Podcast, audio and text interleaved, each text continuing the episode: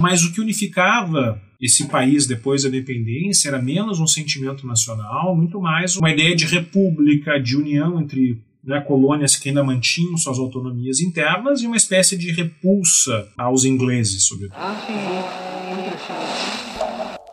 Você está ouvindo o História FM.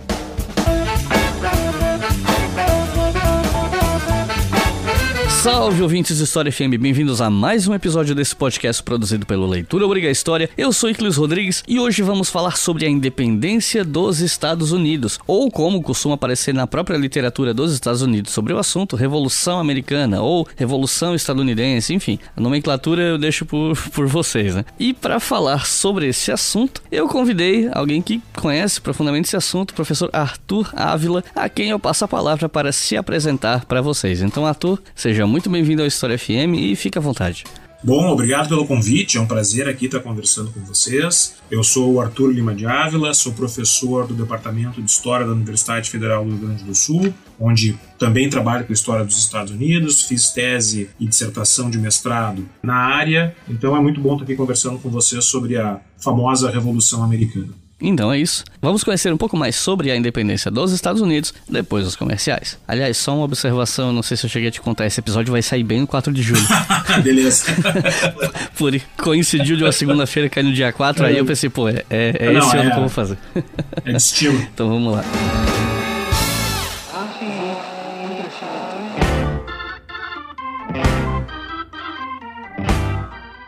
Gente, deixa eu perguntar uma coisa para vocês. Por acaso vocês têm perfil no Twitter? Eu tô perguntando isso porque eu tenho dois perfis no Twitter que é onde normalmente eu mais me comunico com o pessoal. Tem o arroba História, que é o meu perfil pessoal que eu mais uso, e tem um perfil exclusivamente para esse podcast aqui, o História FM, que é arroba História FM com FM maiúsculo. Agora, por que eu tô falando disso? É porque no final de cada mês, ou às vezes no começo do mês seguinte, eu sempre posto uma imagem com os spoilers dos episódios que vêm pela frente naquele mês. Então, se eu posto no fim do mês, é os três ou quatro episódios do mês seguinte. Se é no começo, são os episódios daquele mês. O pessoal que colabora com a gente no Apoia-se recebe mais spoiler, recebe mais antecipado. Mas, se você não pode colaborar conosco, você ainda pode saber com antecedência o que, é que vai sair se você acompanhar o nosso perfil no Twitter, arroba HistóriaFM com FM maiúsculo.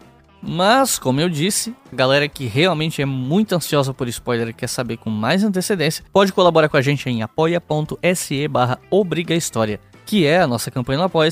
Com dois reais por mês via cartão ou boleto, você já colabora com um podcast, fica sabendo das novidades com antecedência. A cada um, dois meses eu posto lá uma lista dos episódios que vem pela frente.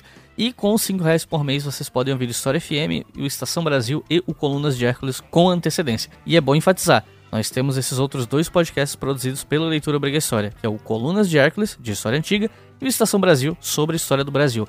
Porque, por incrível que pareça, por mais que eu fale deles praticamente todo episódio, tem gente que ainda não sabe que eles existem. Não sei como. Mas enfim. E os nossos novos apoiadores e apoiadoras são Albino Beoso, Daniel Coronato, Francisco Cavalcante, Fabrício Mendes, Lília Ferreira, Benhur Demenec, Eduardo Lederman, Vinícius Seolim, Paulo de Carvalho, Fausto Giacomazzi, Larissa Chaves, Rafael Freitas, Douglas Ben, Fernando Rossi, Daniele Gross, Vitor Vogel, Ricardo Domingues, Fábio Paulini e Rafael Ribeiro. Muito obrigado, pessoal. Se eu li o nome de alguém errado, me desculpem. E se você quer ter o seu nome lido aqui, é só colaborar com qualquer valor a partir de R$ reais por mês em apoia.se barra Assim que o seu apoio for computado, você terá o seu nome lido no próximo episódio. Se não sair no próximo, espere o seguinte: pode ser que o apoio tenha vindo depois que os comerciais já tinham sido gravados, enfim. E se você quer apoiar a gente, mas não tem como apoiar mensalmente, você pode fazer isso via Pix com a chave leituraobrigahistoria@gmail.com. Repetindo, leituraobrigahistoria@gmail.com. Agora chega de papo e vamos para o episódio.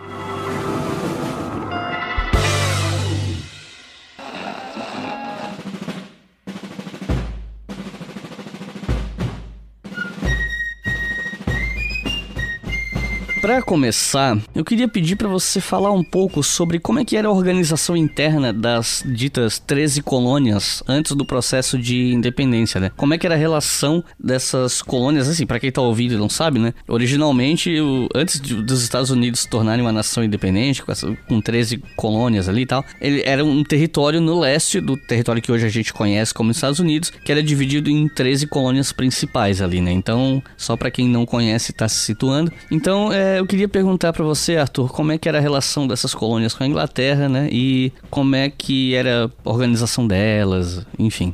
Bom, eu acho que tu já começaste mencionando algo super importante. Né? Eram 13 colônias de fato. Embora hoje a gente pense nos Estados Unidos como um país unificado, porque de fato é, essas 13 colônias eram, elas foram colonizadas de maneiras diversas e eram entidades diferentes, politicamente diferentes. Tá? Então tu tinha, por exemplo, as duas colônias mais importantes, Massachusetts e Virgínia, que vão ser depois os estados mais importantes durante um bom tempo ainda no século XIX, eram colônias muito diferentes nas suas formas de organização, nas suas formas de colonização, nas suas formas econômicas, tá? ou seja, como colonizaram o território para extrair dali recursos, enfim. E isso é muito importante a gente falar para não criar uma imagem homogênea e unificada dessas colônias. Também para evitar um, um, certo anacronismo de pensar que os Estados Unidos já existiam antes né, da sua independência. Ou seja, que a independência foi a culminação de um sentimento nacional que já existia, etc, etc.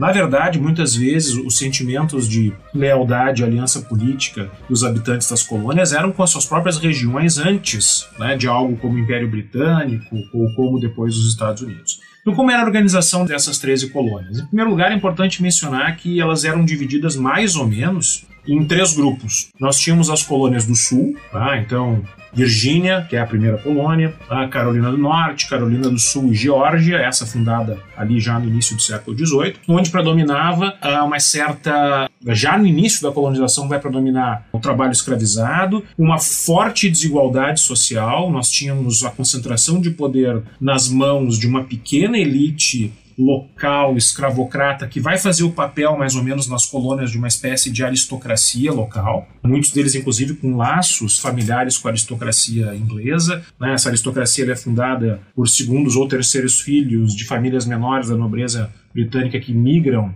lá para as colônias, também por aventureiros que vão tentar a vida e se tornam bem-sucedidos nas colônias. Então, essa desigualdade social era, uma, era estruturante das relações sociais nessas colônias do Sul, onde nós tínhamos, de novo, nessa pequena aristocracia concentrada na costa, que explorava produtos de monocultura com mão de obra escravizada, e nós tínhamos, ao longo de todo o século XVII e XVIII, né, a vinda de novos imigrantes que, em geral, migravam para as regiões de fronteira, aquilo que na época era a fronteira das colônias, que era mais ou menos ali a região das Montanhas Apalaches. Ainda bem no leste dos Estados Unidos, né? mas não estamos falando ainda dos Estados Unidos continentais. Nós tínhamos, por outro lado, as colônias do norte, a Nova Inglaterra, né? que é um nome, digamos que surge para se referir a esse conjunto de colônias, das quais Massachusetts era a mais importante, onde predominava um outro tipo de organização. Nós tínhamos uma organização social baseada, sobretudo, no trabalho livre e familiar. Pequenas cidades, era uma região bastante urbanizada, sobretudo quando contrastada com o sul, né, que era muito ruralizado, poucas cidades grandes. A Nova Inglaterra é uma região muito urbanizada, bastante letrada, depois eu vou falar um pouco sobre isso com predomínio, como eu disse, trabalho livre e familiar, porque a Nova Inglaterra ela vai ser uma colônia, isso ela vai ser muito sui generis no espaço colonial das Américas, porque seus migrantes principais não vão ser migrantes econômicos. Eles vão sair da Inglaterra, sobretudo por questões de perseguições religiosas, e vários desses imigrantes né, que vão fundar ali a Nova Inglaterra pertencem a uma espécie de extrato médio ou mesmo nas né, classes altas inglesas. E isso vai acabar sendo reproduzido em certa escala na Nova Inglaterra. Né? A principal cidade novo-inglesa era Boston, um importante centro de comércio, com laços muito profundos com o Caribe escravocrata. Então também é importante a gente pensar assim, que, embora né, a mão de obra escravizada se concentrasse no sul, Sul,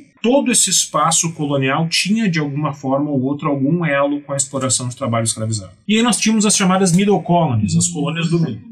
No século XVIII, alguns eventos ocasionaram uma mudança na relação entre Inglaterra e essas 13 colônias. Né? A metrópole passa a exercer um maior controle, uma maior intervenção, né? começa a impor uma intervenção maior. E aí eu queria te perguntar que eventos são esses e o que, é que ocorre para que seja necessário uma maior, uma maior intervenção da Inglaterra. Voltando um pouco né, para a questão da organização das colônias, e aqui tem um, também uma diferença em relação aos outros tipos de império coloniais do período, existia um grande, um grande grau de autonomia dessas colônias em relação à Inglaterra. Né? Inclusive na sua própria organização política. Algumas delas eram colônias da coroa, onde a coroa nomeava os governadores, outras eram colônias de proprietários, né, que eram organizadas de maneira mais comercial, onde uma corporação nomeava o governador. Então, assim, isso se refletia num certo grau de autonomia que era bastante desconhecido, por exemplo, no Império Espanhol. Autonomia formal, quero dizer, né? não autonomia formal e legal, não somente autonomia social. Então, isso significa que desde o princípio da colonização no século XVII, havia um senso de diferença diferença em relação à Inglaterra e um senso de preservação dessas autonomias locais, que é, vai ser fundamental depois para os conflitos com os britânicos ali no final do século XVIII. Em segundo lugar, esse espaço colonial é um espaço em guerra permanente. E essa é uma diferença fundamental com a Inglaterra. É um espaço de guerra colonial permanente porque nós estamos falando de uma região que não só possui uma enorme competição interimperial, ao sul nós tínhamos o Império Espanhol e ao norte o Império Francês, que no caso específico das 13 colônias vai ser a principal rival né, do Império Britânico, e nós tínhamos também, evidentemente, a presença indígena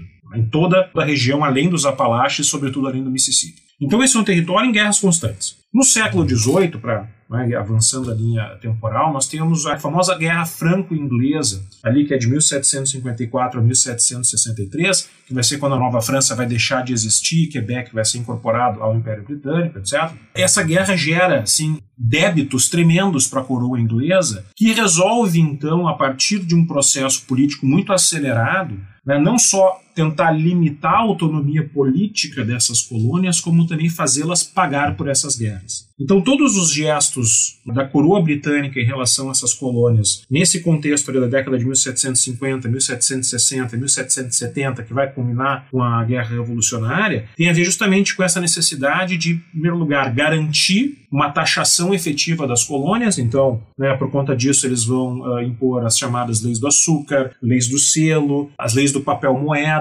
todas as leis, todas as formas de legislação que visam ampliar a base de taxação nas colônias. Nós temos também um aumento das, da presença militar na Nova Inglaterra, sobretudo por conta desse espaço conflagrado. Então nós temos, por exemplo, os chamados atos intoleráveis ali da década de 1760, onde um deles era a obrigação de que colonos abrigassem soldados ingleses mesmo contra sua vontade, numa tentativa de baratear o custo da presença militar inglesa no continente. Nós temos a intervenção já ali, um pouco antes da Guerra Revolucionária, na Assembleia Local de Massachusetts, porque Massachusetts, que era o epicentro de contestação dessas políticas da coroa, na Boston, sobretudo, começa a se recusar a aplicar as novas leis de taxação, começa a se recusar, por exemplo, a fiscalizar o contrabando. O contrabando era uma forma, era uma das principais formas de enriquecimento dessa elite bostoniana, contrabando com o Império Espanhol, também com o Império Francês, negócios não conhecem inimigos, nós sabemos muito bem disso. A presença militar, então, e a presença né, de, de funcionários da coroa para fiscalizar esse tipo de contrabando e para tentar enquadrar essa região começa a ser vista com péssimos olhos pela população. Ah, como eu disse, a Assembleia de Massachusetts começa então a se recusar a fazer a devida fiscalização, se intervém, se depõe um governador, se nomeia um governador novo pela Inglaterra, e isso é visto como um ato de afronta à autonomia de todas as colônias, não só contra Massachusetts. Nós temos também alguns episódios né, bastante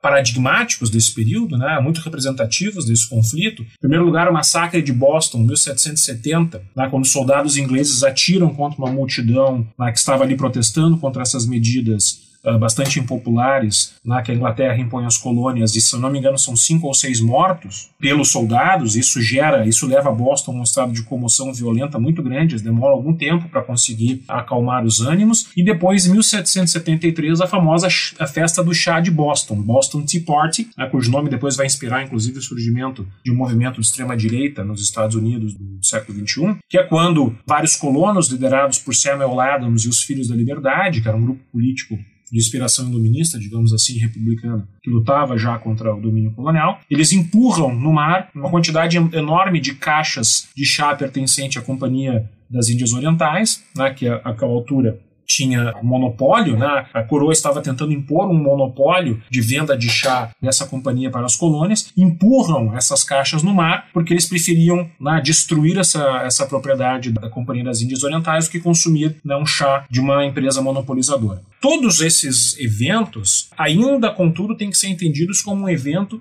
como conflitos dentro do Império Britânico. Ainda não havia necessariamente um sentimento de independência generalizado. Até o limite, a elite colonial tenta argumentar com a coroa, então eles mandam, por exemplo, né, a Olive Branch Petition, 1755, 1775, perdão, né, onde eles tentam mais uma vez fazer as pazes com o rei. Né, eles entram em conflito, na verdade, com o parlamento inglês, que àquela altura do campeonato dominava as políticas coloniais, sobretudo em relação à taxação. Porque no final das contas, e isso é um dos lemas que vai surgir da independência, como as colônias não tinham representantes no parlamento inglês, elas tinham seus próprios parlamentos locais, suas assembleias locais, mas elas não tinham representantes no parlamento inglês, essas tentativas de taxação foram vistas pelos intelectuais coloniais, pelos políticos coloniais, pela elite colonial, como uma afronta aos seus direitos. Daí surge a famosa expressão no taxation without representation, ou seja, sem representação, não há taxação, que vai ser o cerne desse conflito. Ah, então, até o limite, contudo, eles tentam, de certa forma,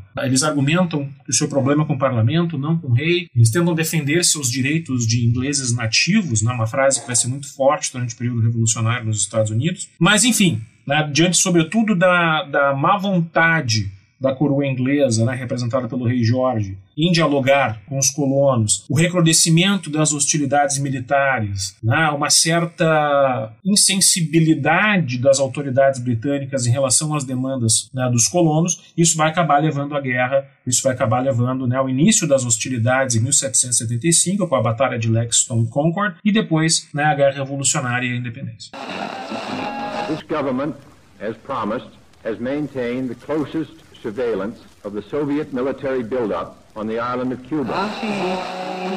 E quando é que se inicia entre os colonos o desejo de separação da Inglaterra, né? Qual é a relação dessa, dessa vontade de se separar com ideais iluministas? Levando em consideração que você citou agora há pouco, né? Os Filhos da Liberdade e tal. Então, quando é que eh, os colonos começam a querer de fato se separar da Inglaterra? Aí é um pouco complicado, assim, dizer quando, né? Porque isso é um processo de muitas idas e vindas. Tu vais ter já na década de 1750 e 60, um pequeno grupo colonial, de novo, os Filhos da Liberdade, Samuel Adams, né, que é primo do John Adams, que vai ser um dos primeiros presidentes dos Estados Unidos, que já vão né, pensar num processo de ruptura. Mesmo Benjamin Franklin, já nos anos 1750 e 1760, já vai antever uma espécie de independência futura das colônias, principalmente por conta do seu enorme crescimento populacional e né, do que eles acreditavam ser as diferenças que inevitavelmente viriam da existência de um oceano, digamos assim, entre a metrópole e as colônias. Uh, então nós temos dois processos. Um primeiro processo é uma, o que eles chamam de iluminismo americano, né, muito circunscrito a uma elite letrada, né, da qual talvez Thomas Jefferson e James Madison sejam os principais representantes, e já estavam teorizando questões políticas mesmo antes da independência. E aqui com uma influência muito forte do republicanismo clássico, a ideia de que a república é um modelo político né, baseado na virtude dos cidadãos que privilegia o cidadão comum em relação a uma aristocracia, ou pelo menos uma aristocracia de sangue, uma nobreza de sangue. Tá? Então nós temos essa preocupação com o republicanismo e muito forte ali, flores mesmo depois da independência para os Federalist Papers, né, que são aquelas discussões de teoria política que vão ajudar na conformação da Constituição norte-americana, uma preocupação muito forte com os chamados direitos individuais, luta contra a tirania, dentro daquele espírito iluminista de questionamento da ordem estabelecida, ainda que numa linguagem muito moderada. É importante lembrar que o iluminismo americano não vai ter o seu Voltaire, por exemplo, não vai ter seus jacobinos, como vai acontecer na França. Né? Ele é bastante limitado no seu radicalismo, porque ele se volta muito uma crítica política da monarquia e das diferenças que ela estimula em termos de aristocracia e não aristocracia, né, plebeus e comuns, e de uma defesa do republicanismo como um modelo político de virtude. Então, uma coisa é esse iluminismo americano, que vai ter uma enorme influência na escrita da Declaração de Independência. que vai ser um documento iluminista, não há a menor dúvida em relação a isso. Primeira frase da Declaração de Independência, né? nós tomamos essas verdades como auto-evidentes que todos os homens nascem livres. Isso é uma expressão de puro iluminismo. Então essa elite vai ter uma, uma importância na conformação, digamos, de um modelo governamental baseado nas ideias iluministas. Uma outra coisa, de certa forma, é um sentimento mais difuso de desejo de separação ele começa a se acelerar nos anos 1760, embora a gente possa argumentar né, que desde a consolidação desse espaço colonial ali em meados do século XVII, já existia a percepção de uma, se não de um desejo de autonomia, eh, de independência formal, pelo menos de uma autonomia em relação à coroa. Uma autonomia que existe na prática, como eu disse. Esse espaço colonial era muito pouco quando comparado com outros impérios coloniais, pelo menos, havia pouca presença metropolitana. Esse desejo de autonomia, que vai depois se converter num desejo de independência, ele é radicalizado justamente nos anos 1750, 1760, 1770. Por isso que eles viam como um crescimento da presença metropolitana na colônia, né, um aumento da tirania, que vai ser o termo utilizado na própria Declaração de Independência inglesa em relação às colônias, né, e numa espécie de compreensão de que não havia havia mais volta depois desses ditos atos inomináveis, desses atos tirânicos cometidos pela Inglaterra contra as colônias, que não haveria mais volta para uma relação saudável né, entre os ingleses do Oeste e os ingleses da Europa, digamos assim, como muitas vezes eram chamados. Então aí tu começa a ter de fato um, um apoio popular muito grande ao que depois vai ser chamado de a, a causa patriota. Agora, a gente não pode superestimar essa causa. Estima-se que entre 20 e 25% da população das colônias, na época da independência era algo perto de um milhão, mais ou menos, tenha ficado do lado dos britânicos durante a Guerra de Independência. Ah, não é pouca gente. E esse sentimento. E havia ainda uma grande quantidade de indiferentes. Pessoas para quem, bom, enfim, tanto faz né, se são britânicos ou americanos, né, as novas lideranças políticas do continente. Então também esse sentimento de, de um desejo de independência ele existia, era forte, a causa patriota era muito popular na Nova Inglaterra, era muito popular na Virgínia, mas ela não foi assim unânime, muito menos né, homogênea. Né? Tu tinha diferentes também percepções sobre qual independência vai ser realizada, então vai ser uma independência mais radical, vai ser uma independência mais moderada, vai ser simplesmente uma ruptura dos laços formais com a manutenção das instituições herdadas pelos ingleses. Né? Tudo isso vai sendo resolvido à medida que a guerra revolucionária vai acontecendo. Mas esse sentimento de independência, para terminar, como eu disse lá no início, também não significa um sentimento nacionalista, né, o proto-nacionalista. Muitas vezes esse desejo de independência era muito mais vinculado a uma espécie de repulsa pelo que o Império Inglês estava fazendo, do que necessariamente um sentimento de nacionalismo, né, que depois vai ser muito característico dos Estados Unidos.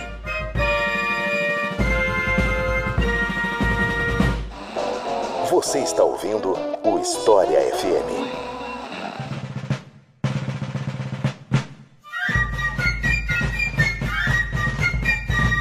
Antes da Declaração de Independência de 1776, algumas das 13 colônias já estavam declarando suas independências, certo? Você poderia explicar para a gente como é que foi esse processo dessas independências individuais, entre aspas, antes da declaração de 4 de julho? Na verdade, tratavam-se assim de processos de ruptura, ainda pensado como temporário em alguns casos, com a Inglaterra. Esse sentimento de ruptura vai ser justamente o que vai fazer com que essas colônias primeiro formem o chamado primeiro Congresso Continental, tá? que vai ser a primeira tentativa de organização de um governo colonial unificado. As assembleias estaduais, digamos assim, coloniais, né, ainda não eram estaduais, as, as, assembleias coloniais mandam representantes para esse congresso, que é o primeiro congresso continental, então tem a missão de tentar negociar com o monarca alguma saída para essa crise, né, que era vista naquele contexto como uma chamada crise constitucional, tá? ou seja, relacionada às formas de governo da Inglaterra nas colônias. Quando isso fracassa, aí tu vai ter exatamente esse sentimento de, como, né, como eu mencionava antes, de que, bom, não temos mais, não há mais volta. Claro, ainda não se tratava de independências formalmente feitas por essas colônias. Só uma declaração de independência é de 4 de julho. Mas ela é uma consolidação de um processo de ruptura que já estava acontecendo e que vai ser justamente o processo que vai levar à formação do segundo Congresso Continental, né, que aí sim vai ser o órgão de governo dos Estados Unidos durante toda a Guerra Revolucionária. Né, vai coordenar todas essas ações, né, vai definir, por exemplo, como vai funcionar o exército continental, vai definir como vai ser feito o pagamento do esforço de guerra, vai negociar com as outras nações, isso já mesmo antes do de 4 de julho, né, vai ser o governo, digamos assim, executivo e legislativo ao mesmo tempo dessas colônias unificadas agora nesse esforço de guerra contra a Inglaterra. E aí o 4 de julho, ele é evidentemente um processo de consolidação disso. Desde maio, né, tu já tens ali setores muito influentes, Franklin, Washington, Jefferson, Madison, né, da elite presente no Congresso Continental, pressionando né, o Congresso a finalmente declarar a independência, justamente porque viam que, uma vez iniciado o conflito militar, alguns meses antes, é um conflito já militar muito acirrado, tá, não haveria mais volta para uma Constituição, ou pela não haveria mais volta à, reconstituição dos laços formais entre as 13 colônias do Império. Então, 4 de julho é o momento em que se consolida esse processo de ruptura, que é quando percebe, bom, não tem mais volta, a gente não tem mais como negociar com a coroa. Inclusive, eles apresentam né, as suas 23 reclamações ali na Declaração de Independência. Mas, como eu disse, até o fim da guerra, tu vai ter um setor loyalist, né, que se chama, ou seja, um, um setor leal à coroa muito grande para quem a independência era um erro. E esse setor era muito vinculado a algumas elites comerciais, que vão ver com maus olhos o, radicalismo político né, de um Jefferson ou de um Madison, mas também a muitos imigrantes recém-chegados as 13 colônias, que também vão temer que, em caso de independência, nós tenhamos ali uma, né, uma repressão a esses imigrantes, um fechamento das suas portas né, para novos imigrantes, enfim, imigrantes que ainda não estavam completamente assimilados a esses espaços aqui das 13 colônias. Tá? Então, esse, mesmo esse processo de dependência, como eu disse, ele não é algo né, unânime. Ele é muito mais o resultado de vários processos, e durante toda a guerra tu vai ter que conciliar esses interesses seccionais. Tá? porque embora todos eh, estivessem unificados unificados contra a ameaça inglesa, isso havia uma concordância nas elites né, das 13 colônias, mas ainda a forma que deveria ter esse novo país, qual tipo de, por exemplo, de mão de obra que predominaria, livre ou escravizada, enfim, qual a forma governamental, qual a forma econômica, tudo isso era motivo de dissensos enormes entre essa elite. A independência ela foi declarada no dia 4 de julho de 1776, inclusive é por isso que esse episódio está saindo hoje, 4 de julho, né? E no documento da Declaração de Independência estão listados os motivos dessa separação. Aí eu queria pedir para você esmiuçar um pouco melhor esse documento, assim, ou pelo menos os pontos mais importantes, até porque a Declaração de Independência é um documento importantíssimo, assim, na, nos Estados Unidos. É, existe todo um discurso em torno dessa declaração, né? Então, para o pessoal entender o que é que tem nela de tão significativo a ponto de as pessoas martelarem tanto até hoje, né? Queria pedir para você comentar um pouco mais sobre esse documento. Bom, eu acho que se há um documento sacralizado no Ocidente atual, é a Declaração de Independência norte-americana. É um documento que se transformou mais do que uma peça de história, quase que num instrumento mítico. Né? Se fala na Declaração de Independência quase como se fala nos Dez Mandamentos, digamos assim.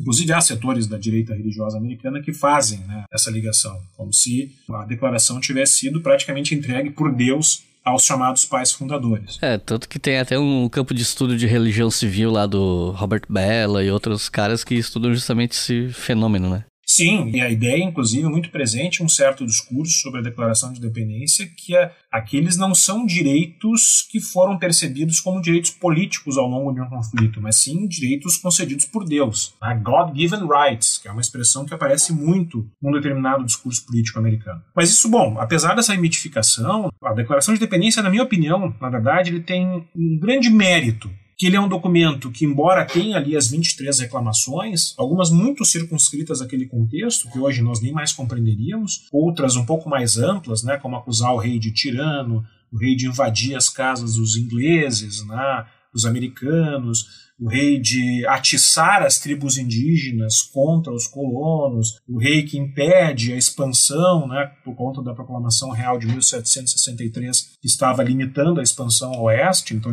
a gente já vê que essa questão da expansão era fundamental para os colonos. Vejam só, um rei que trata seus súditos como escravos, essa metáfora aqui não é assim aleatória, né, ela tem a ver também com a presença da escravidão no espaço colonial britânico nas Américas, então, assim, tu tem uma série de reclamações muito fortes contra o monarca inglês, porque justamente ele é um documento que tenta fazer um caso, ele tenta construir um caso pela independência para mostrar que até o fim né, esses colonos eles tentaram seguir todos os ritos legais ingleses. Aquilo não foi um ato assodado, não foi uma rebelião irresponsável, como chamou né, o monarca, ele proclama a rebelião, ele diz, não, vocês estão rebelados contra autoridade do rei, que aquilo não foi assim um ato impensado, na verdade ele é resultado de falhas do próprio monarca. Então tu joga no colo da coroa a responsabilidade por ter causado essa separação.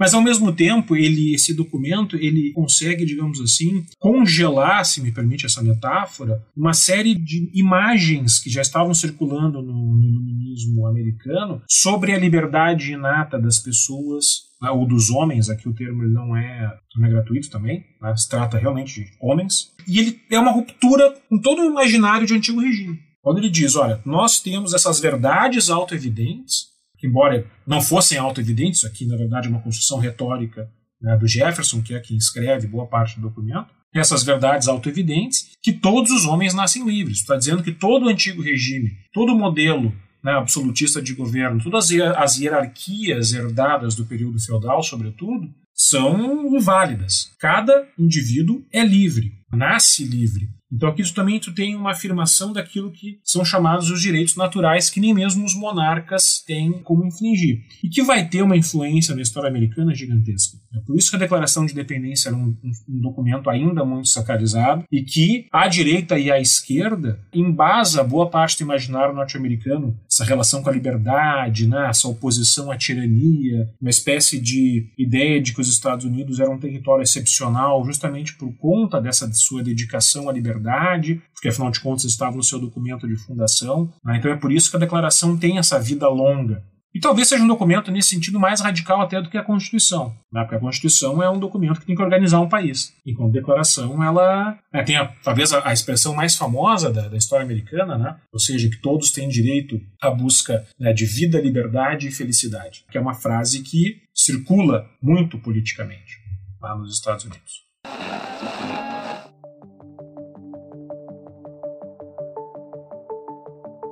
E para falar sobre a parte militar desse conflito, eu convidei mais uma vez o professor Vitor Soares, do podcast História Meia Hora, que já está praticamente virando sócio aqui do História FM. E a pergunta que eu fiz pro Vitor é a seguinte: como era a organização militar dos colonos que queriam independência? Era um exército regular? Eram milícias? Eram as duas coisas? E quais as principais batalhas dessa guerra?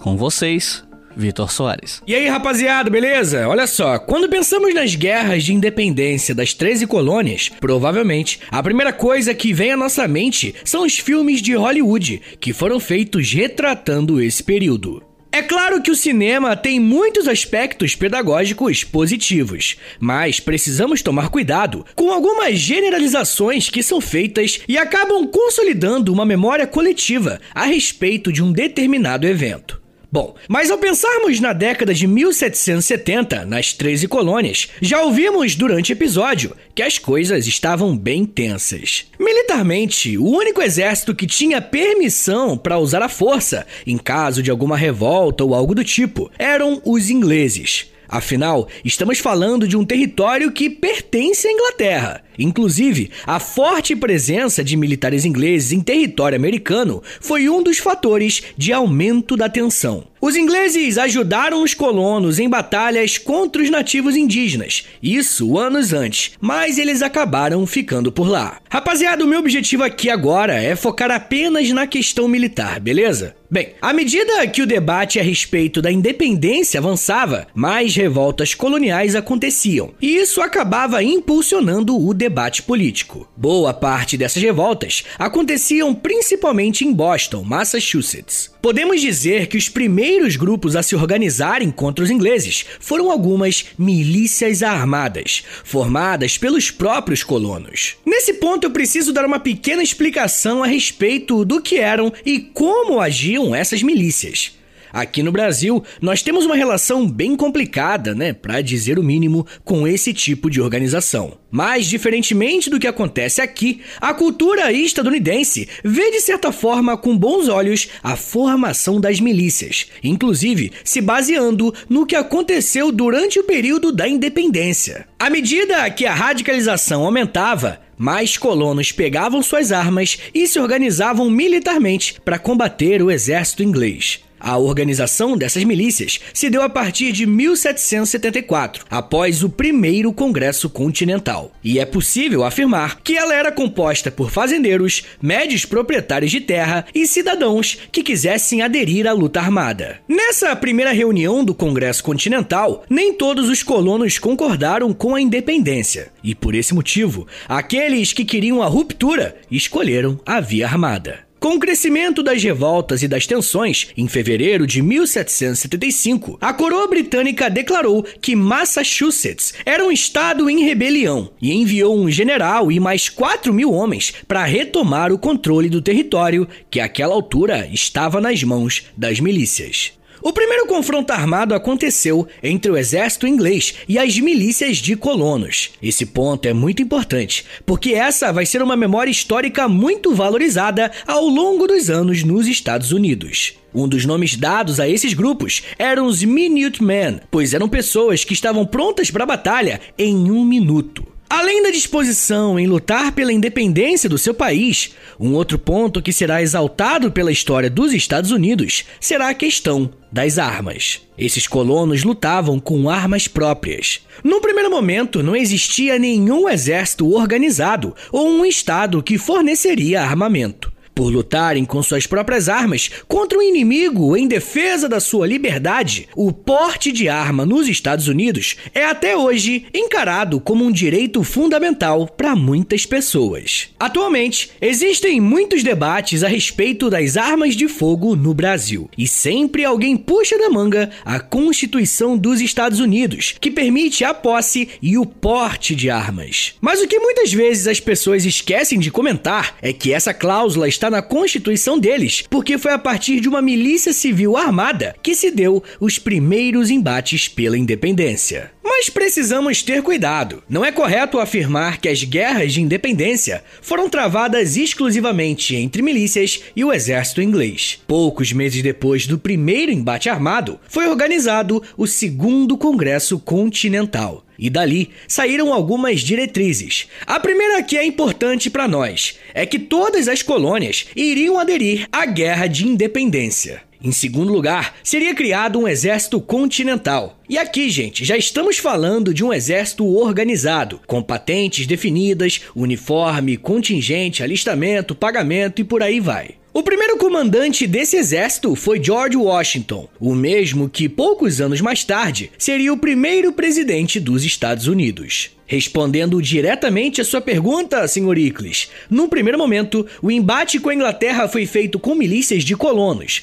mas após o segundo Congresso Continental, um exército regular foi organizado. Só que isso não fez com que as milícias deixassem de existir, muito pelo contrário. As milícias foram usadas pelo exército em algumas táticas de guerra que precisassem de mais velocidade e flexibilidade contra o inimigo. Logo, durante a guerra, milícias e o exército regular atuaram ao mesmo tempo e em muitas vezes em parceria. Mas voltando a falar do cinema, se notarmos, boa parte das narrativas construídas em torno dessa guerra fala apenas das milícias, reforçando a ideia de que a ação individual de alguns colonos foi fundamental para a vitória contra os ingleses. E é claro que a atuação das milícias sim foi importante, mas historicamente ela não foi a única e em escala também não foi a maior. Agora pensando no tamanho das batalhas e quais foram as mais importantes para a consolidação da independência das 13 colônias, a historiografia tradicional costuma dividir a guerra em algumas campanhas bem regionalizadas. Como eu disse, o primeiro confronto aconteceu no estado de Massachusetts. No primeiro momento, entre 1775 e 1776, o objetivo dos ingleses era retirar os milicianos do controle das cidades. Os ingleses conseguiram fazer isso nas cidades de Lexington, mas sofreram duas derrotas seguidas em Concord e em Boston. Uma batalha emblemática nesse período foi a de Bunker Hill, que teve a vitória dos ingleses, mas as baixas representaram praticamente o dobro das mortes dos colonos. O mesmo processo aconteceu na invasão do Quebec, no Canadá, por tropas milicianas. De certa forma, podemos dizer que a resposta da coroa britânica foi um pouco lenta a essas organizações que estavam acontecendo nas colônias. E claro que eu não posso bater o martelo, mas eu acredito que podemos pensar que essa demora por parte dos ingleses aconteceu porque até então nenhuma colônia tinha tido êxito em desafiar a sua metrópole. Então muitos deviam pensar que aqueles colonos não sairiam vencedores. Os ingleses só começaram a ter melhores resultados na guerra em 1776, quando o rei George III troca o comando do exército e foca em tomar a cidade de Nova York, pois considerava que Boston já era um território perdido.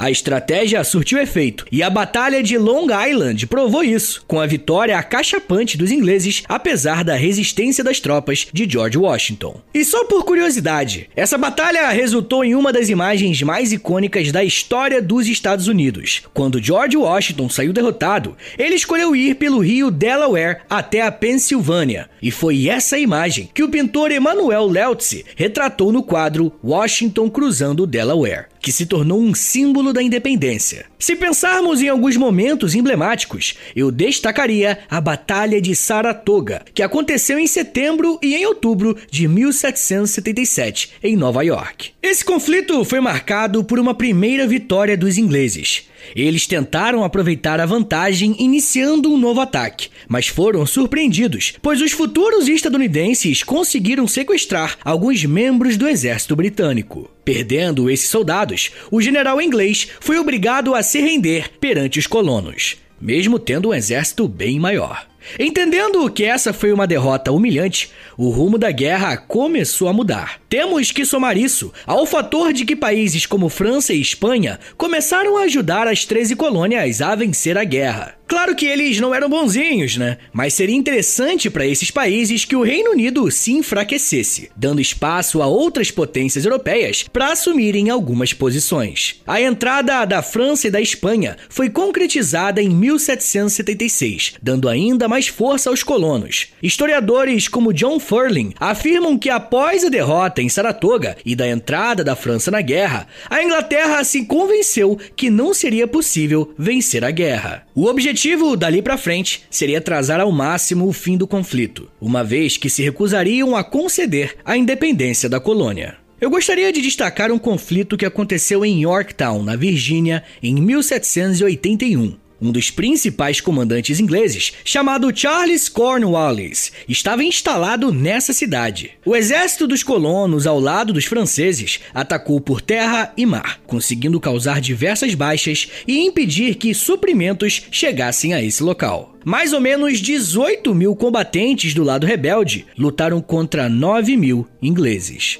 Em 17 de outubro de 1781, os ingleses propuseram um termo de rendição, que foi oficializada no dia 19. Essa derrota marcou o fim da resistência armada dos britânicos e a vitória dos rebeldes, que agora tinham um país para organizar.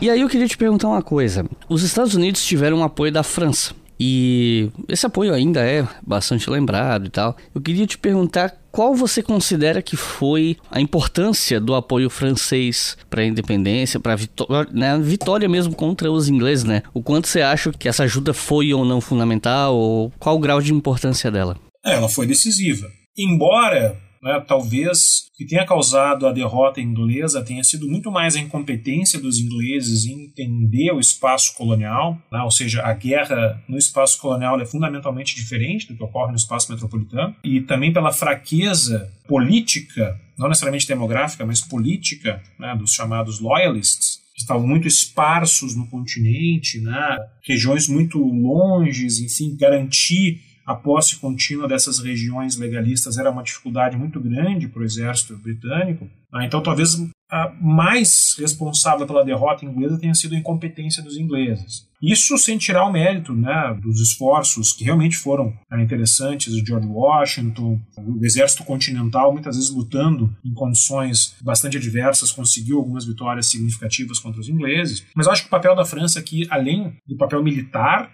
de fornecer insumos, soldados, armamentos, que foram decisivos na, na, luta contra os ingleses, até porque a França queria justamente se vingar dos ingleses da sua derrota em 1763. Ah, isso era um, um espinho atravessado na garganta da França. Mas eu acho que a França ela tem um papel fundamental de legitimar o novo país. A segunda principal potência europeia, a principal rival inglesa, né, um país também com o império colonial em crescimento, afirmar né, a justa causa dos colonos nesse contexto é fundamental. Né, inclusive, depois tu vai ter Jefferson na França, quando começa a Revolução Francesa, né, uma tentativa de vincular essa luta interna dos franceses contra seu absolutismo a luta dos americanos contra a Inglaterra, enfim. Isso vai constituir uma espécie de imaginário revolucionário que vai ser fundamental para a chamada Era das Revoluções né, do século XIX. Então a França ela tem tanto um papel de ajudar, embora ela só entre na guerra, né, quando ela percebe realmente que os colonos têm chance de ganhar, ficam um ano, um ano e meio hesitando ali, tipo, ah, vamos ver o que acontece e tal. É, depois da Batalha de Saratoga, que eles veem que, o,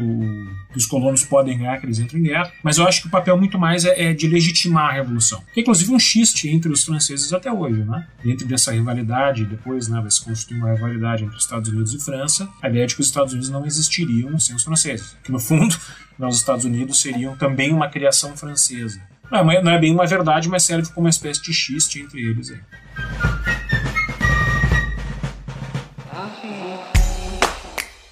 Se você quiser colaborar com o História FM, você pode fazer isso via Pix, usando a chave leituraobrigahistoria@gmail.com. E assim você colabora para manter esse projeto educacional gratuito no ar.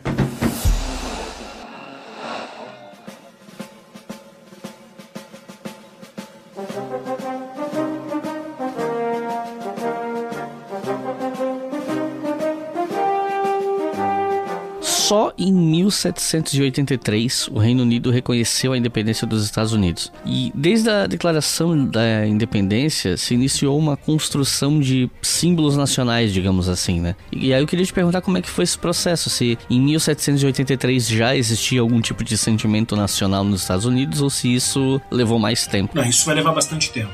Ah, nós temos alguns símbolos sendo construídos ali no final do século XVIII e início do século XIX. A bandeira, né, que já era a bandeira dos exércitos patriotas, algumas canções patrióticas revolucionárias, a mitificação de algumas figuras, sobretudo George Washington, né, como o pai da pátria, que acontece ainda com ele em vida, ideia de que Washington é um cara que não mentia, né, um homem de uma reputação libadíssima e tal. Mas o que unificava esse país depois da independência era menos um sentimento nacional, muito mais uma ideia de república, de união entre né, colônias que ainda mantinham suas autonomias internas e uma espécie de repulsa aos ingleses, sobretudo. A gente não pode também esquecer que a Revolução Americana é a primeira revolução anticolonial da história.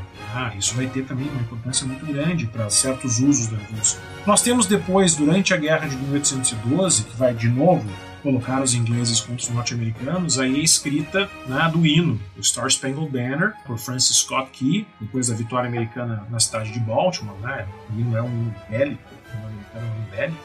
Mas mesmo assim, a conformação desse hino como um símbolo nacional vai ser só lá no início do século XX. Né? Porque, de novo, tu vai ter uma tensão muito grande nos Estados Unidos entre, por um lado, um sentimento de união que levou a guerra, que conseguiu a independência, que tem alguns símbolos como Washington, a bandeira, os esforços né, dos patriotas contra os legalistas e tal, mas isso vai ter uma tensão muito grande com as lealdades regionais. A ideia de que, não, primeiro eu sou um homem de Massachusetts, primeiro eu sou uma mulher da Virgínia, primeiro eu sou uma pessoa, sei lá, de Nova York, antes de ser norte-americano, digamos assim e que é uma tensão que ela, ela não vai ser resolvida plenamente, né? E ela vai atingir seu ápice justamente com a Guerra Civil também. Ou seja, a Revolução Americana ela cria certas tensões, ela evita resolvê-las, e várias dessas desses problemas eles só, só serão resolvidos depois da Guerra Civil. Então nós temos aí um século né, em que esse país tem que lidar, ao mesmo tempo, com uma espécie de devoção à causa revolucionária, patriótica, enfim, e ao mesmo tempo que existem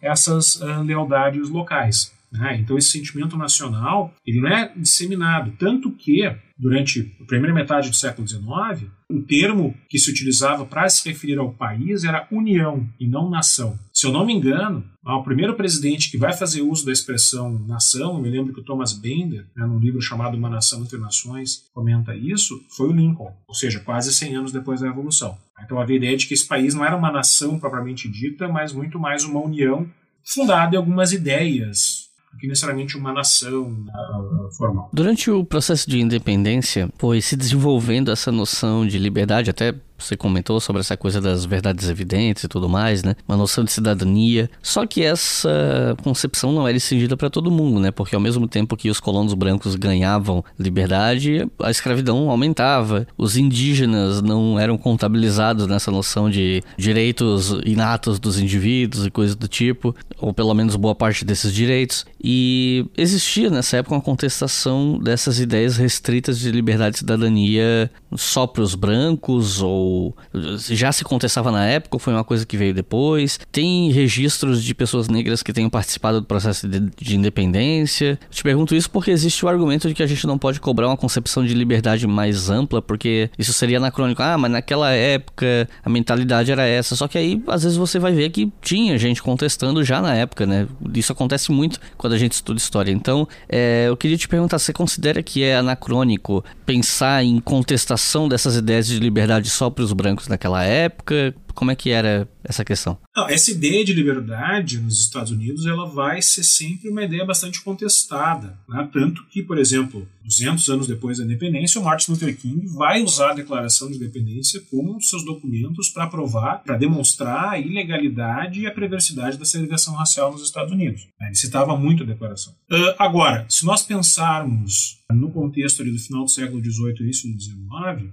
essa ideia de liberdade era, era embasada por aquilo que Charles Mills, né, que é um filósofo político, faleceu agora em 2020, inclusive, vai chamar de um contrato racial, que é o contrato anterior ao chamado contrato social, né, o contrato invisível que embasa uma noção de contrato social. E nos Estados Unidos se reflete, sobretudo, numa vinculação muito rápida entre liberdade e branquitude. Veja, não é que não existissem né, pessoas libertas, ex-escravizados ou mesmo escravizados, lutando nos exércitos, tanto britânicos quanto patriotas. Existiam. Tá? Embora a maior parte deles tenha lutado nos exércitos britânicos, eu vou explicar o porquê depois. Tu vais ter, o Ira Burning mostra isso muito bem, tu vai ter ali no contexto, contexto revolucionário, né, numa espécie de caos institucional muito grande, ao mesmo tempo um fervor né, muito grande pela causa da liberdade, tu vai ter muitos proprietários libertando seus escravizados, vai ter vários né, escravizados conseguindo em algumas cortes a sua liberdade, justamente peticionando a partir da Declaração de Independência, enfim. Mas Assim que o fervor revolucionário passa, esse país precisa se reorganizar, liberdade volta a ser identificado de maneira muito clara com branquitude. Ou seja, a ideia de que, bom, quem são os homens, de novo,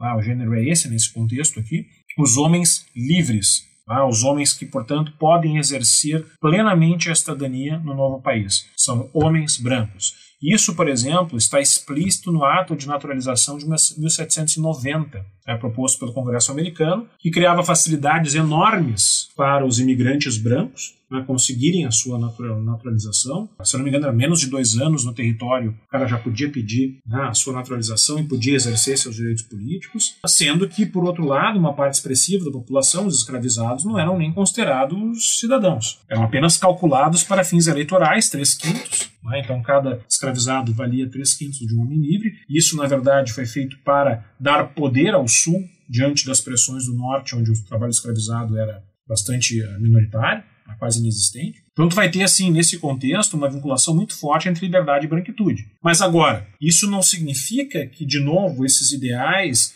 né, não vão ser recuperados numa crítica à segregação racial e à própria escravidão. Os abolicionistas do início do século XIX ou da primeira metade do século XIX, o Frederick Douglass entre eles, né, o leão da abolição, ex-escravizado, que vai virar um dos principais porta-vozes abolicionistas, um abolicionista bastante radical, ele vai constantemente se remeter a esses ideais de liberdade, dizendo, olha, há uma enorme contradição entre celebrar o 4 de julho e continuar escravizando pessoas. Né? O 4 de julho para o escravo, dizia o Frederico Douglass, é a memória de uma injúria, de uma injustiça.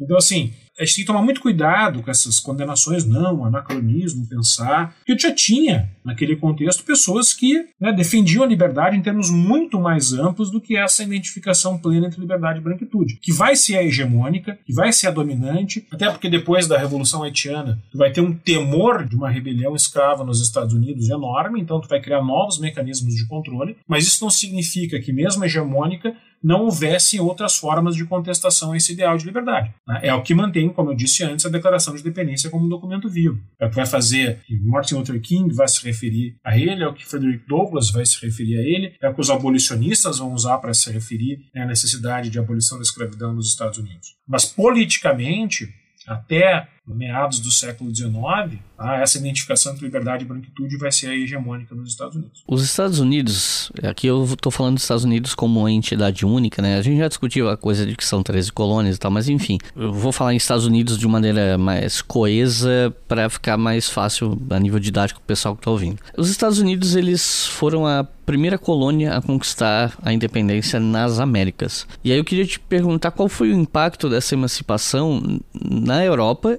e no continente americano. Bom, acho que o primeiro impacto na Europa foi a reorganização do Império Inglês. Há um motivo pelos quais os ingleses depois, pelo menos nas suas colônias brancas, né, Austrália, Nova Zelândia, Canadá, enfim, vão insistir em manter uma espécie de autonomia regional. É, vão dar uma grande latitude, por assim dizer, aos seus colonos, justamente por conta dessa lembrança da Revolução Americana e do impacto que foi perder as 13 colônias, impacto econômico, impacto político, impacto moral. Ah, então o Império Britânico, a partir daí, se reorganiza né, e nas suas colônias brancas concede um enorme espaço de autonomia aos seus colonos, né, famoso o espaço imperial britânico, com suas trocas comerciais privilegiadas, seus direitos políticos para a população branca bastante amplos quando comparado com outros impérios. Em segundo lugar, há um impacto, né, como eu disse antes, da vinculação da Revolução Americana com a Revolução Francesa como sendo apenas passos de um mesmo processo revolucionário que derrubaria o antigo regime. Claro que depois do terror, sobretudo, vários americanos, inclusive Jefferson, vão ficar com o pé atrás em relação à Revolução Francesa. Vão achar radical demais, vão, digamos assim, até temer que algo do tipo pudesse acontecer nos Estados Unidos. Mas elas se vinculam no imaginário da Era das Revoluções. A Revolução Americana é a primeira grande revolução iluminista bem-sucedida, a primeira revolução anticolonial bem-sucedida.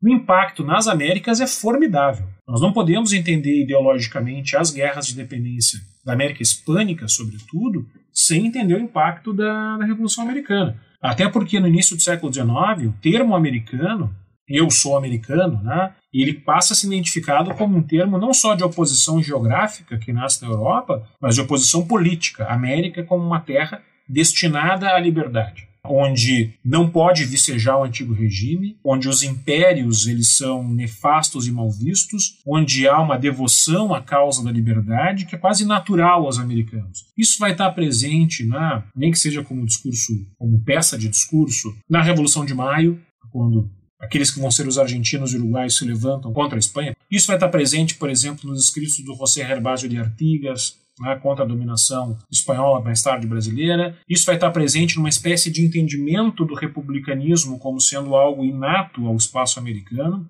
Ah, isso vai, enfim, tu vai ter uma influência enorme justamente porque, como eu disse, se trata da primeira revolução anticolonial. O próprio Ho Chi Minh no século XX vai se lembrar disso. Ah, dizer, olha, vocês não podem sufocar os vietnamitas porque nós estamos apenas continuando aquilo que vocês inauguraram lá no século XVIII. Ah, a ideia de que a Revolução Americana foi a primeira série, a primeira de uma série de revoluções. Claro que com seus limites, evidentemente. Mas tu vai ter uma influência enorme. É impossível entender as guerras de independência, a ideologia republicana, o ódio, muitas vezes, contra o europeu, que vai estar né, presente nessas guerras, sem entender o impacto da Revolução Americana. Claro que, depois da Revolução Americana, vai ter a Revolução Haitiana, que vai maneirar um pouco nesse entusiasmo, que vai mostrar o que pode acontecer quando se leva de fato essas ideias de liberdade ao seu limite. Não há nada mais universal, digamos assim, do que a Revolução Haitiana. Então ela serve para contrapor né, com esse fervor revolucionário e dar um caráter um pouco mais conservador, moderado e racista às nossas independências aqui nas Américas. E aí eu queria te perguntar como é que foram os primeiros anos dos Estados Unidos como um país independente, uma república e tal. Como é que foi esse começo. É interessante falar disso, né? Porque como nós vivemos bem depois e nós já vemos as suas instituições prontas, como se tivessem, digamos assim, nascido prontas, é bom lembrar que o, ninguém tinha muita ideia do que estava acontecendo nos Estados Unidos depois da independência. Tu vai ter alguns defendendo a monarquia, outros tu vai ter uma defesa de um Estado centralizado mais forte, outros tu vai ter uma defesa de um federalismo bastante pronunciado, enfim, é meio que um troço de improviso. À medida que as coisas vão acontecendo, é que tu vai organizando o país. Há, no primeiro momento, a tentativa de uma confederação bastante. com um poder central bastante fraco. Sem poder, por exemplo, convocar um exército permanente, sem poder de taxação, cujo único papel seria o de mediar tratados comerciais, né, declarar guerra, enfim, justamente por conta dessa tensão entre uma espécie de união maior e as especificidades localistas, regionalistas né, das 13 colônias. Há uma rebelião em 1786, chamada Rebelião de Chase, uma rebelião de fazendeiros pobres, muitos dos quais haviam lutado na, na Revolução Americana, contra né, credores no estado de Massachusetts. Enfim, veio uma crise econômica uh, tremenda depois da, da, Guerra Revolucionária, vários fazendeiros né, incorreram em débitos e esses débitos começaram a ser uh, cobrados pelos credores o que levou a uma enorme perda de terras, perda de propriedades por esses fazendeiros. Então essa rebelião, ela acontece, ela rapidamente se espalha para o Massachusetts, embora ela seja um fracasso militar ela entusiasma certos setores políticos importantes dos Estados Unidos. E uma das coisas que faz com que a elite tema os desdobramentos dessa rebelião é a incapacidade do governo americano, pelos artigos da Confederação, né, que é a primeira Constituição americana, digamos assim, é votada ainda durante a Guerra Revolucionária, de nomear um exército central, de convocar um exército central. E um fracasso do poder central em né, conseguir, inclusive, como eu disse, arrecadar dinheiro para lutar contra seus inimigos internos e externos. É isso que vai levar à adoção de uma Constituição mais centralizadora a partir né, de 1789, se eu não me engano. Eu sou péssimo para datas de aviso, tá, gente? Então pode ser ali, eu acho que 87, 89. Uh, e essa Constituição, que é a Constituição que existe até hoje, que vai daí dar uma forma institucional para os Estados Unidos. Aí tu vai ter um executivo eleito, vai ter separação de poderes, vai ter um Congresso bicameral, que era justamente para equilibrar, por um lado, as demandas de populações específicas, setores específicos, com a demanda dos estados, principalmente os estados do sul, que temiam um desequilíbrio de poder populacional com o, com o norte. Então a Constituição é um grande documento de conciliação regional, que não resolve os problemas, inclusive. A Constituição não menciona a escravidão, só menciona que em 1807 o governo americano vai abolir o tráfico de escravos, enfim. Né? A Constituição é um documento de organização política desse novo país. E há, inclusive, né, em vários setores, uma espécie de temor de uma recolonização. Não é à toa quando os Estados Unidos vencem, ou pelo menos empatam muito bem a guerra de 1812 contra a Inglaterra, ah, que daí surgem figuras políticas importantes como Andrew Jackson, que vai ser presidente mais tarde. Né? Quando os Estados Unidos garantem o seu território, né, garantem, digamos assim, que não vão ser recolonizados, que daí tu começa, de certa forma, a ter né, uma certa garantia de que esse país não vai ser dado por encerrado, que o experimento americano, como gostam de chamar, não vai ser terminado. Mas a vida logo após a revolução, ela ainda era uma vida muito muito dura para uma parte da população, que eram fazendeiros, eram escravizados, né, com bastante desigualdade social, né, e com uma espécie de ainda dúvidas políticas sobre como se organizaria o país. Então tu vai ter uma rivalidade muito grande entre os chamados federalistas, onde tu vai ter na figura de Alexander Hamilton. Eles têm esse nome porque eles defendiam um poder federal forte, né, um poder centralizador, com menor autonomia estadual, com menor autonomia política dos estados, um governo que pudesse, por exemplo, proteger a indústria, fomentar a indústria, e eram bastante céticos em relação à expansão ao oeste. E do outro lado, tu vai ter os chamados democratas republicanos, liderados por Jefferson, né, para quem não só um poder federal forte era um horror, era uma lembrança de outros tempos, tempos mais tirânicos, como eles defendiam a descentralização política bastante exacerbada e a expansão para o oeste. Então tu vai ter durante todo esse tempo né, esses conflitos. Bom, como esse país, qual visão nacional vai prevalecer? Acabou prevalecendo a versão do Thomas Jefferson, a visão do Thomas Jefferson, em parte porque o Hamilton morre, em parte porque os federalistas eles se opõem à guerra de 1812 e isso acaba levando o partido a ser extremamente impopular, em parte porque a expansão para o oeste acaba se mostrando um imperativo muito maior do que necessariamente nesse primeiro momento da, do que a industrialização do país. Ah, mas não foi um período de dúvidas, dúvidas que foram sendo resolvidas à medida que a coisa ia avançando. Para terminar, eu queria te perguntar sobre os usos políticos da Revolução no presente, né? Porque, bom, usos políticos do passado é uma coisa que acontece em todo lugar o tempo inteiro, mas esse é um caso que eu acho bem emblemático porque a ideia dos pais fundadores, a ideia de princípios daquela época, por exemplo, aquela coisa do, dos Minutemen, a coisa de,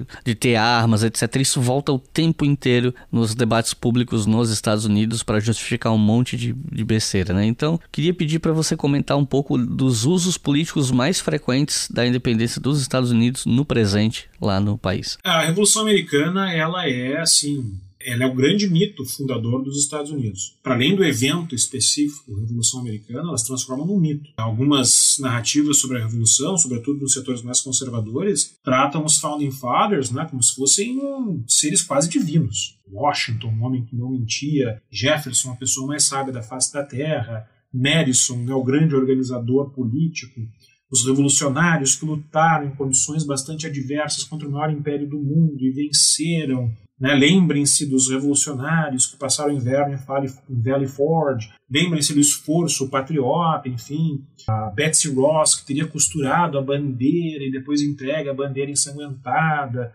né, para os patriotas, enfim. Tem uma série de símbolos que circulam muito. Aliás, inclusive um dos símbolos mais usados pela extrema-direita global hoje, né, que é aquela bandeira Don't Tread on Me, a bandeira da cobra, ah, que é muito popular aqui no Brasil também dos setores da extrema direita, é uma bandeira revolucionária, é uma bandeira que também foi utilizada pelos Filhos da Liberdade, tá? que depois só vai ter essa identificação com a sua extrema direita, ah, já vai ser no século XX. Mas tu vai ter assim, por exemplo, até hoje, né, uma espécie de congelamento do sentido da Revolução Americana. Para setores conservadores, a revolução já nasce pronta. Ela é o início e o fim, digamos assim. Ela é o início no sentido de que ela dá início ao país, mas esse país já nasce pronto da revolução e tudo o que precisa ser feito é manter os valores revolucionários. Nunca chegou a um consenso sobre quais seriam esses valores revolucionários vivos. E tu vai ter uma outra visão, que é uma visão mais presente como eu disse, no Martin Luther King, no movimento de direitos civis, até mesmo no, nos discursos do Bernie Sanders, né, é uma visão que remonta talvez ao Lincoln, lá no século XIX, da revolução como um processo continuado. Né? 1776 é uma data de início, mas sem um fim. Esse fim está sendo construído. A ideia da liberdade, da democracia e da república como sendo coisas em construção permanente, não sendo né, algo que nasce pronto que basta defender de maneira conservadora. Né? A própria ideia de que o conceito de liberdade vai se modificar no 19 para o 20, depois do século 21. Mas para além disso, vai ter uma presença muito forte da revolução também, uma espécie de desejo muito grande de alguns setores em emular esses revolucionários. Ah, então tu vai ter volta e meia algumas figuras públicas aparecendo vestidas né, dos Minutemen, que eram justamente as milícias que podiam ser reunidas em um minuto, daí o nome. Ah, então com, vestido com roupas típicas do século XVIII. Tu vai ter o termo Minutemen sendo apropriado, principalmente né, para para as patrulhas informais de fronteiras, chamadas patrulhas civis de fronteira hoje em dia, né, porque visam justamente é, impedir a entrada de imigrantes nos Estados Unidos. O Tea Party talvez seja o movimento extrema-direita que vai anteceder com muita força e vai dar sentido ao trumpismo depois. Né, o trumpismo é uma derivação do Tea Party, à sua medida. Vai ter esse nome por conta da festa do chá de Boston de 1773. Ah, então há aqui um, um trocadilho, né? Party é partido, em inglês, é tanto partido, é tanto partido quanto festa em inglês, né? Então, Tea Party vai ter essa, essa dupla conotação. A ideia de que eles estão, ao se rebelar contra o governo central, né, contra os impostos, a ideia de que imposto é roubo, aquela bobageira toda, tu vai ter, assim, na, na visão deles, de como se eles fossem os novos filhos da liberdade, como se eles estivessem revivendo aquele momento fundacional. E tu vai ter, claro, na presença na cultura popular, né, algumas apropriações bastante com perdão do termo, ridículos da Revolução. Lembra aqui do Patriota, do Mel Gibson.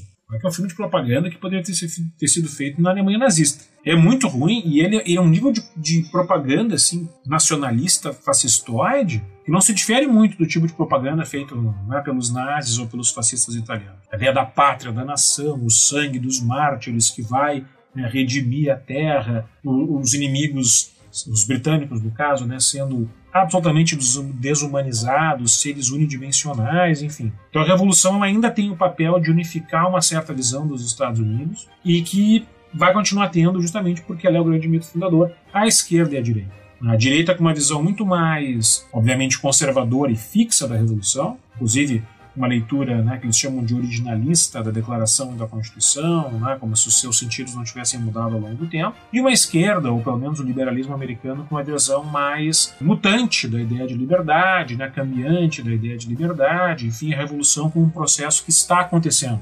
Tá? Mas todos os lados vão reverenciar fortemente as figuras de Washington, Jefferson. Né? Mesmo agora, em todo o conflito sobre a memória pública dos Estados Unidos, as estátuas de Jefferson e Washington são consideradas intocáveis. É, inclusive isso que você falou de apropriações na cultura popular e tal. Meu TCC foi justamente sobre isso, sobre um álbum de uma banda de heavy metal dos Estados Unidos chamada Ice Earth. Ah, sim, conheço.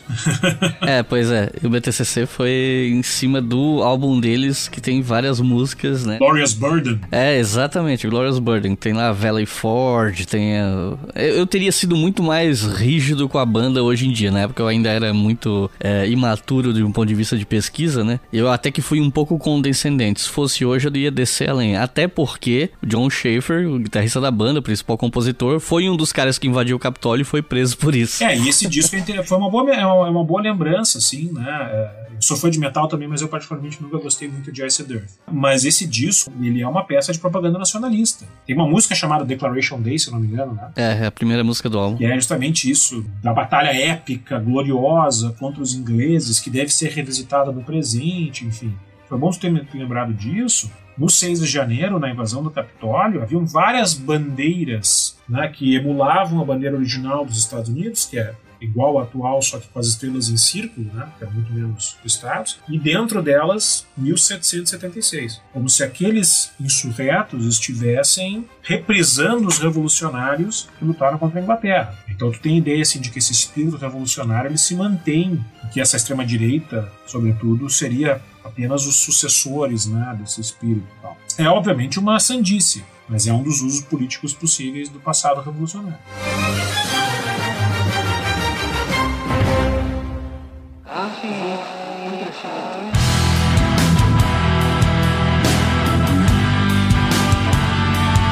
Recomendações de leitura para quem ouviu até o final e quer aprender mais sobre a independência dos Estados Unidos. Se você tivesse que recomendar um, dois ou até três livros sobre isso, quais livros você recomendaria? Bom, eu começaria recomendando ah, um livro chamado A Revolução Americana, do Gordon Wood. E tem uma boa síntese do processo revolucionário. Ah, não é nenhum livro, assim, perdão do trocadilho, ele não é um livro revolucionário necessariamente, não tem nenhuma grande tese historiográfica, mas eu acho que para o leitor brasileiro, né, ele é certamente um, uma boa introdução ao tema, porque por incrível que pareça, nós temos poucos livros né, sobre história dos Estados Unidos em português no circular. Ainda é uma área muito carente no nosso país. Então eu começaria por esse livro do Gordon Wood, A Revolução Americana. Depois eu indicaria um livro bastante provocador, que infelizmente não tem tradução para o português, mas para aqueles que leem em inglês eu acho que pode ser uma boa leitura, que é o The Counter-Revolution of 1776. Contra a Revolução de 1776, do Gerald Horne, que é um professor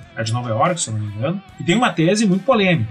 A ideia de que o que cimentou a união dos colonos contra a Inglaterra foi o temor de que a Inglaterra abolisse a escravidão nas colônias. Então, a independência foi uma maneira de garantir que a escravidão seria mantida, muito mais do que necessariamente uma revolução pela liberdade. É uma tese muito polêmica, gerou discussões enormes. Tá? Eu acho que ele, alguns momentos, ele apresenta muito bem assim, o argumento, em outros nem tanto, mas é um livro bacana de ler, eu acho que tem que ser lido. Eu recomendaria The Counter-Revolution of 1776. Isso está relacionado àquilo que você falou que mais negros lutaram do lado britânico do que do lado dos americanos? Também. É que em 1775 houve a, a proclamação de Dunmore. Dunmore era o governador da Virgínia e a proclamação dele vai ser justamente dar liberdade para todos os escravizados que lutassem do lado dos britânicos contra os patriotas. Isso gera um temor tremendo né, em alguns setores patriotas de que isso podia ser, em caso de derrota, sobretudo, podia ser o início de uma abolição. Né? Então o, o, o, Gerald Horne vai partir daí, né? mas ele vai fazer toda uma, uma argumentação né, sobre como, na verdade, essa revolução ela já é baseada em ideias de branquitude, de liberdade muito limitadas. Né? Uma espécie de temor continuado de grandes revoltas escravas, enfim. É um livro, como eu disse, polêmico, mas é bom. Acho bacana, acho que tem que ser lido. E o terceiro livro, que infelizmente também não tem tradução para português, é o da Jill Lepore, chamado The White of Their Eyes, que é um livro justamente sobre os usos da Revolução Americana no presente dos Estados Unidos, os usos políticos né, da Revolução Americana na atual conjuntura dos Estados Unidos. É um livro de 2011, é inspirado ali na ascensão do Tea Party, bastante simples no, no sentido ah, uma boa leitura fácil, bacana, assim, bastante informativo. Acho que também merece ser lido. Bom, eu vou recomendar o livro Mitos sobre a Fundação dos Estados Unidos, do Ray Raffle, que foi um dos livros que eu li na época do meu TCC e foi um livro que eu achei bem interessante porque ele tem algumas mensagens que eu considero é, relevantes, assim, as provocações que eu acho bem bacanas, além de tocar em alguns assuntos como da Declaração da Independência, aquela coisa da cavalgada do Paul Revere e por aí vai, né? Então, e é um livro que tem em português, embora eu não sei se ele está esgotado ou não, mas eu imagino que não seja muito difícil de achar. Então, fica aqui a sugestão e eu queria lembrar vocês que estão ouvindo que se vocês procurarem um post desse episódio no nosso site, historiafm.com, vocês vão achar lá o nome dos autores, o nome desses livros que foram foram citados. E se eu achar o link de associados à Amazon, vai estar o link lá para compra também. Então, Arthur, alguma consideração final? Agradecer uma vez mais o convite né, e me colocar à disposição para quando quiserem para outro bate-papo. Estamos sempre à disposição. É, e pode ter certeza que eu vou te chamar. Inclusive, quando eu encontrei o teu nome, né, o teu currículo da internet, foi para um outro tema que eu queria te chamar, que eu ainda não chamei, mas vou chamar no futuro, então já tá garantido que você vai voltar aqui de novo. Beleza. então é isso, gente. Muito obrigado por terem ouvido até o final. Não se esqueçam que a gente tem uma campanha no Apoia-se que financia esse podcast, que é lá no link apoia.se barra História. Você pode colaborar com um cartão de crédito ou boleto a partir de dois reais por mês. E se você colaborar com cinco reais por mês ou mais, você pode ouvir os episódios do História FM, do Colunas de Hércules e do Estação Brasil com antecedência. Então é isso, muito obrigado e até a próxima.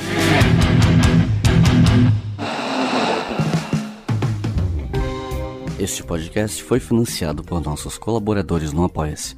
Acesse apoia.se barra e contribua para manter este projeto educacional gratuito no ar.